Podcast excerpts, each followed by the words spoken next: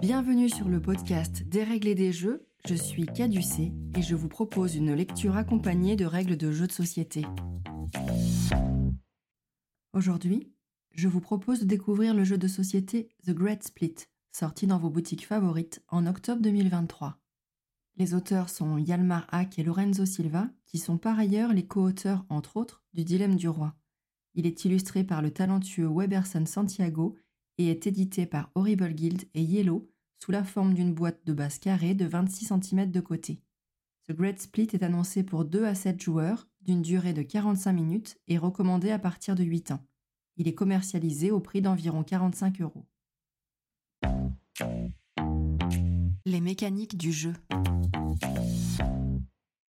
The Great Split est un jeu compétitif et simultané où chaque joueur va tenter d'optimiser ses collections symbolisées sur des pistes d'un plateau personnel. Vous développerez vos collections à l'aide de cartes qui seront sélectionnées selon une mécanique dite de I split, you choose, ce qui signifie qu'un joueur proposera deux groupes de cartes définis à un autre, qui devra choisir celui qu'il préfère garder ou laisser à son adversaire. Il faudra ainsi essayer de créer l'offre parfaite, celle qui poussera l'adversaire à choisir ce que vous aurez décidé vous laissant ainsi le butin qui vous sera le plus favorable. La thématique. La règle nous raconte. Bienvenue à la soirée de gala la plus huppée de l'année.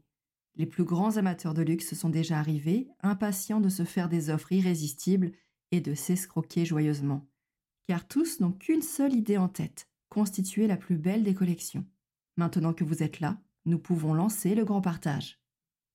La thématique est parfaitement accessoire. Vous ne vous sentirez probablement pas dans la peau d'un amateur de luxe, mais vous prendrez plaisir à constituer des offres de façon maligne afin de tenter votre adversaire. Le matériel, quant à lui, est parfaitement raccord avec la thématique, luxueux et élégant. Le matériel. Dans la boîte de The Great Split, vous trouverez un plateau central double couche qui comporte différentes zones. Dans sa partie supérieure, la place d'accueillir les cartes de niveau 2 et 3. Dans la bande centrale, la zone de suivi des tours avec un rappel sur la limite de cartes en main autorisée. Vous pouvez également voir qu'entre les tours 3 et 4 et 4 et 5, une bande dorée vient symboliser la présence d'un décompte de points intermédiaires. Dans la partie inférieure du plateau, le suivi du marché des objets de collection.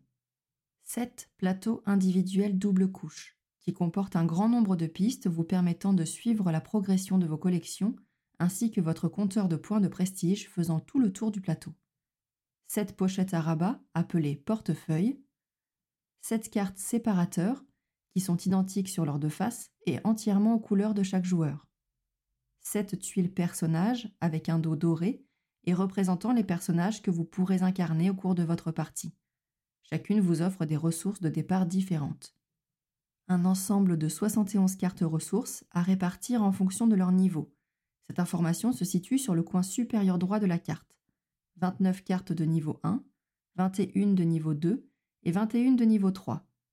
Chacune de ces cartes comporte de gros symboles de ressources en leur centre, avec un rappel sur le coin supérieur gauche de la carte un ensemble de 84 cubes ressources de différentes couleurs, à séparer en 7 lots de 12 cubes comportant chacun 5 argentés, 2 blancs, un violet, un marron, un vert, un bleu et un jaune. S'il vous reste des cubes supplémentaires, mettez-les de côté en cas de perte de matériel. Un marqueur de tour doré, 9 jetons marchés portant chacun un chiffre de 0 à 4, 4 jetons décompte, carrés, portant des symboles différents livre, buste de statue, gemme ou une bande dorée. Et un curseur marché rectangulaire. La règle du jeu est claire, bien illustrée, propose plusieurs exemples détaillés ainsi qu'une variante pour les parties à deux joueurs. Voyons maintenant comment mettre en place votre partie. La mise en place. La mise en place et les explications de règles que je vous rapporte ici sont faites pour une partie de 3 à 7 joueurs. Une partie à 2 joueurs est possible, mais demande une adaptation dans la mise en place et le déroulement de la partie et sera donc abordée plus loin dans la rubrique variante. Placez le plateau commun au centre de la table de jeu de façon à ce qu'il soit visible par tous les joueurs. Placez le curseur marché sur la bande creuse du bas du plateau pour qu'il puisse coulisser le long de la piste du marché de l'art. Au départ, positionnez-le à l'extrémité gauche de la piste, la flèche du curseur pointant sur 0. Mélangez les quatre jetons décompte face cachée et placez-les de façon aléatoire, face visible, sur chacun des quatre emplacements dorés de la partie centrale du plateau. Ils représentent les biens qui seront évalués au cours des phases de décompte intermédiaire. Mélangez les neuf jetons marchés, face cachée, puis choisissez-en six au hasard et placez-les toujours face cachée sur les cases vertes en bas de la zone de suivi de tour du plateau central. Remettez les trois jetons inutilisés dans la boîte sans les révéler. Placez le marqueur tour sur la première case de la piste tour sur la gauche du plateau. Passez ensuite au matériel à distribuer pour chaque joueur. Chacun prend un plateau individuel qu'il place devant lui. Donnez à chaque joueur un lot de 12 cubes ressources, 5 argentés, 2 blancs, un violet, un marron, un vert, un bleu et un jaune. Chaque joueur doit placer l'un de ces cubes blancs sur le zéro de la piste de prestige, celle qui fait le tour du plateau, et l'autre cube blanc sur le zéro de la mini-piste plus 100 qui se trouve juste à côté du départ de la piste prestige. Les autres cubes ressources vont également se loger sur le plateau, sur chacune des cases les plus à gauche des différentes pistes. De haut en bas, les pistes violettes, les livres, marron, les œuvres d'art, bleu et verte, les gemmes, et jaune, l'or. Les cinq pistes en dessous sont des pistes sauts. Positionnez les cinq cubes argentés sur chaque case de départ de ces pistes. Chacun prend un portefeuille et une carte séparateur correspondant à la couleur et au symbole de son plateau personnel. Mélangez les tuiles personnages, puis distribuez-en une à chaque joueur qui la place face visible à côté de son plateau personnel. Remettez les tuiles restantes dans la boîte. Regardez votre carte personnage et en particulier les icônes qui se trouvent dans leur coin supérieur gauche. Pour chaque icône ressource qui est indiquée, avancez de une case sur la piste ressources correspondante de votre plateau personnel. Ainsi, chaque joueur part avec un nombre de ressources de départ différent. Les icônes qui se trouvent en bas de la tuile personnage sont des icônes contrats et ne seront utilisées que lors du décompte de fin de partie. Il ne vous reste plus qu'à mettre en place les cartes. Mélangez séparément chacun des trois paquets de cartes ressources selon leur niveau 1, 2 et 3. Distribuez 4 cartes du paquet de niveau 1 à chaque joueur, qui les garde cachées de la vue des autres joueurs. Rangez les cartes de niveau 1 restantes dans la boîte, elles ne seront pas utilisées. Placez les paquets niveau 2 et niveau 3, face cachée, dans les emplacements dédiés en haut du plateau commun. Désignez un joueur qui sera appelé l'hôte pendant toute la partie. Il sera chargé de distribuer les cartes et de gérer l'évolution de la partie via le plateau commun. Il n'y a pas de premier joueur puisque vous allez jouer de façon simultanée. Vous êtes maintenant prêt à commencer la partie. Le déroulement de la partie. Une partie de The Great Split se déroule en six tours, symbolisés visuellement sur votre plateau central, et se compose chacun des cinq phases suivantes. Phase de distribution, phase de partage, phase de résolution, phase de marché, et phase de fin de tour avec éventuellement un décompte de points. Voyons chacune de ces phases dans le détail. La première phase d'un tour est une phase de distribution. L'hôte vérifie le niveau de carte qui doit être distribué en regardant le plateau commun, indiqué dans la zone au-dessus du marqueur de tour. Il distribue ensuite à chaque joueur une carte ressource du niveau correspondant. Chaque joueur doit alors vérifier qu'il ne dépasse pas la limite de cartes en main autorisée, telle qu'elle est également mentionnée sur le plateau commun. Votre carte séparateur ne compte pas pour votre limite de cartes. Au premier tour, vous recevrez donc chacun une carte de niveau 2 en plus de votre main de départ et vous avez une limite autorisée à 5 cartes en main. Dans les tours suivants, si votre main comporte plus de cartes que le nombre autorisé, vous devez en défausser en créant une pile de défausse face cachée à droite du plateau commun. Une icône poubelle y est d'ailleurs symbolisée. Il est possible d'avoir une taille de main inférieure à la taille autorisée. Vous ne recevez dans tous les cas qu'une seule carte lors de cette phase de distribution. Après la phase de distribution, passez à la phase de partage. Tous les joueurs procèdent à cette phase en même temps. Chacun va devoir définir la façon dont il va partager sa main de cartes. Le but ici est de former deux groupes de cartes en les séparant à l'aide de votre carte séparateur. Vos cartes seront ainsi organisées en deux groupes. Lorsque vous êtes décidé sur votre partage, mettez l'ensemble de vos cartes dans votre pochette portefeuille. Quand tout le monde est prêt, chacun donne son portefeuille à son voisin de gauche. Tout le monde reçoit ainsi le portefeuille de son voisin de droite. Ouvrez le portefeuille reçu et prenez les cartes qu'il contient en prenant bien soin de ne pas en changer l'ordre. Vous pouvez ainsi consulter les deux groupes de cartes que vous propose votre joueur de droite. Choisissez le groupe de cartes qui vous intéresse et gardez ces cartes pour vous. Lorsque tout le monde a fait son choix, remettez le paquet de cartes que vous n'avez pas choisi ainsi que la carte séparateur dans le portefeuille et restituez-le à votre voisin de droite. Chacun récupère donc son portefeuille avec les cartes qui ont été laissées, y compris la carte séparateur, et les ajoute aux cartes choisies précédemment. Les cartes ainsi rassemblées sont les cartes avec lesquelles vous allez jouer ce tour-ci. Passez ensuite à la phase de résolution. De façon simultanée, jouez toutes vos cartes les unes après les autres en appliquant leurs effets. Lorsque vous jouez une carte ressource, avancez de une case sur la piste ressource correspondante de votre plateau personnel pour chaque icône ressource indiquée au centre de la carte. Certaines cartes disposent d'icônes spéciales, appelées icônes saut. Ce sont celles qui ont la forme de médaille avec une bannière verticale dans leur partie inférieure. En fonction de la forme du saut, ces icônes vous permettent d'avancer sur des pistes différentes. Les sauts en forme de losange vous permettent d'avancer au choix sur l'une des deux pistes en bas à gauche de votre plateau, sur lesquelles vous retrouvez la forme du saut correspondante. Les sauts en forme de carré vous permettent d'avancer au choix sur l'une des trois pistes en bas à droite de votre plateau. Les sauts en forme d'étoile sont des jokers qui vous permettent d'avancer au choix sur l'une des pistes saut, losange ou carré. Lorsqu'une carte indique plus de une icône saut, vous pouvez appliquer leurs effets sur la même piste ou sur des pistes différentes. Enfin, la carte séparateur agit également comme un joker, vous permettant d'avancer sur la piste de votre choix, y compris une piste saut. N'oubliez donc pas de la jouer devant vous. En dehors de la pose de cartes et de la réalisation de leur effet, vous avez toujours la possibilité, au lieu de gagner des ressources, de vendre une carte. Jouez-la alors face cachée à côté de votre plateau pour avancer d'une case sur votre piste or ou votre piste prestige. Cette action est rappelée de façon schématisée en bas de votre plateau joueur. Lorsque vous progressez sur les différentes pistes, vous allez atteindre des cases spéciales qui vous octroient des bonus. Sur la piste or, si vous atteignez ou traversez une case comportant une double flèche, avancez immédiatement de deux cases sur la piste de votre choix, à l'exception de la piste or. Ce bonus ne peut pas être réparti entre deux pistes. Sur les pistes saut, si vous atteignez ou traversez une case comportant une icône ressource associée à une flèche, avancez immédiatement de une case sur la piste ressource correspondante.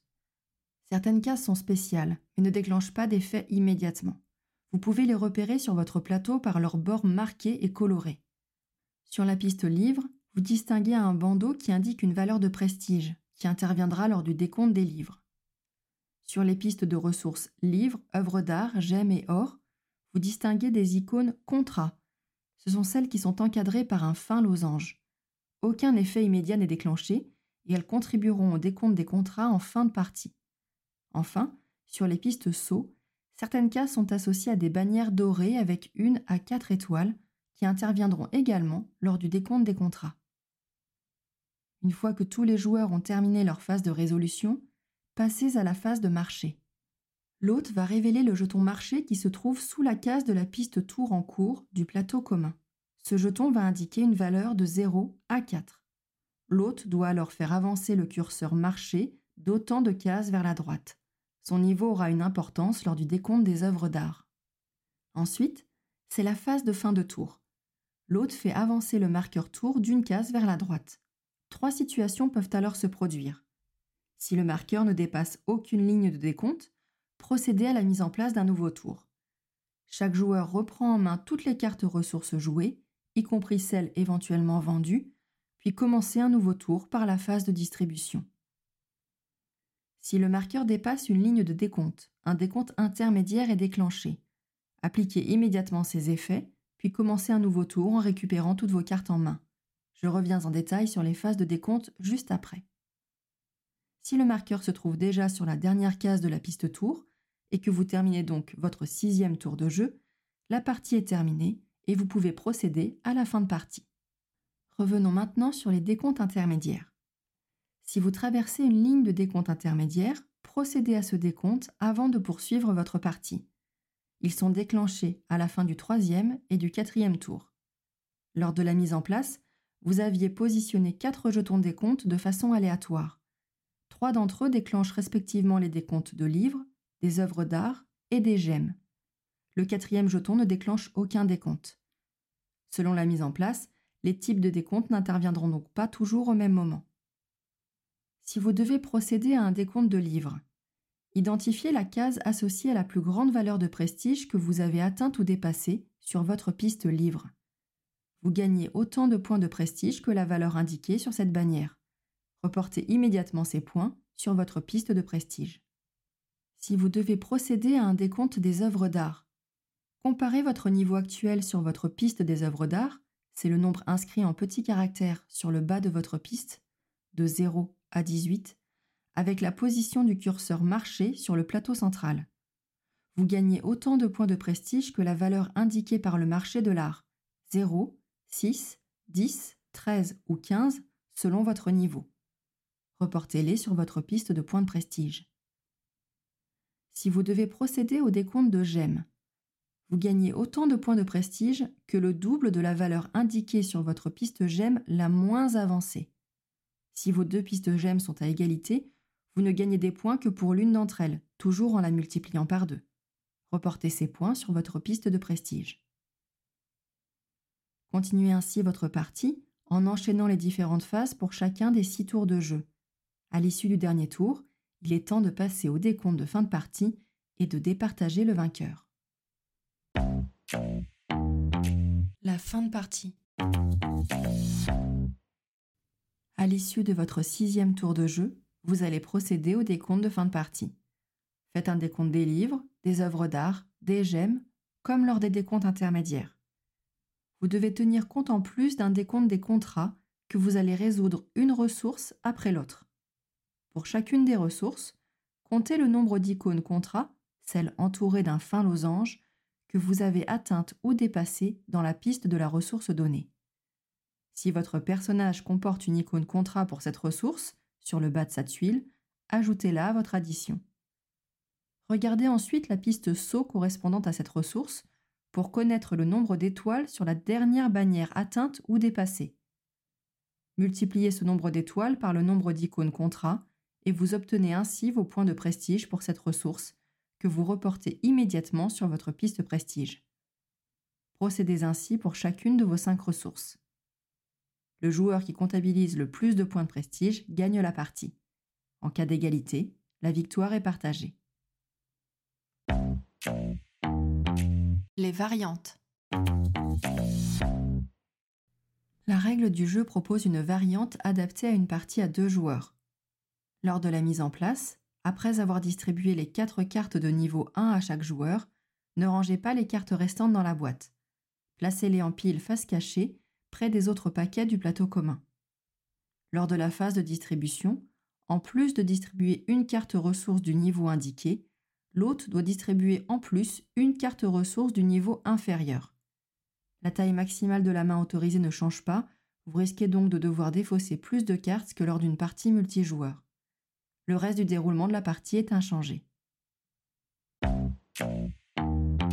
Mon avis sur le jeu. The Great Split, avec des règles accessibles et un minimalisme louable, vous propose un jeu à forte interaction. Il vous faudra surveiller votre voisin et réfléchir à la meilleure stratégie pour partager vos cartes. Les séquences de jeu sont rapides, ponctuées par la surprise de voir arriver et revenir les enveloppes portefeuille. La fin de partie semble parfois arriver un peu trop vite. Le matériel est très agréable à manipuler et l'iconographie permet de procéder rapidement aux différents décomptes que je n'ai pas trouvé laborieux. L'adaptation à deux joueurs tient la route, mais les cartes tourneront plus si vous êtes plus nombreux. Les parties seront aussi plus animées à partir de quatre joueurs. C'est un jeu qui ne se joue pas en silence. chacun ayant tendance à commenter ses dilemmes lors des phases de partage. Maintenant que les règles du jeu n'ont plus de secret pour vous, prenez le temps de jouer et de vous amuser. Merci d'avoir écouté cet épisode et à bientôt pour un prochain Des règles et des jeux.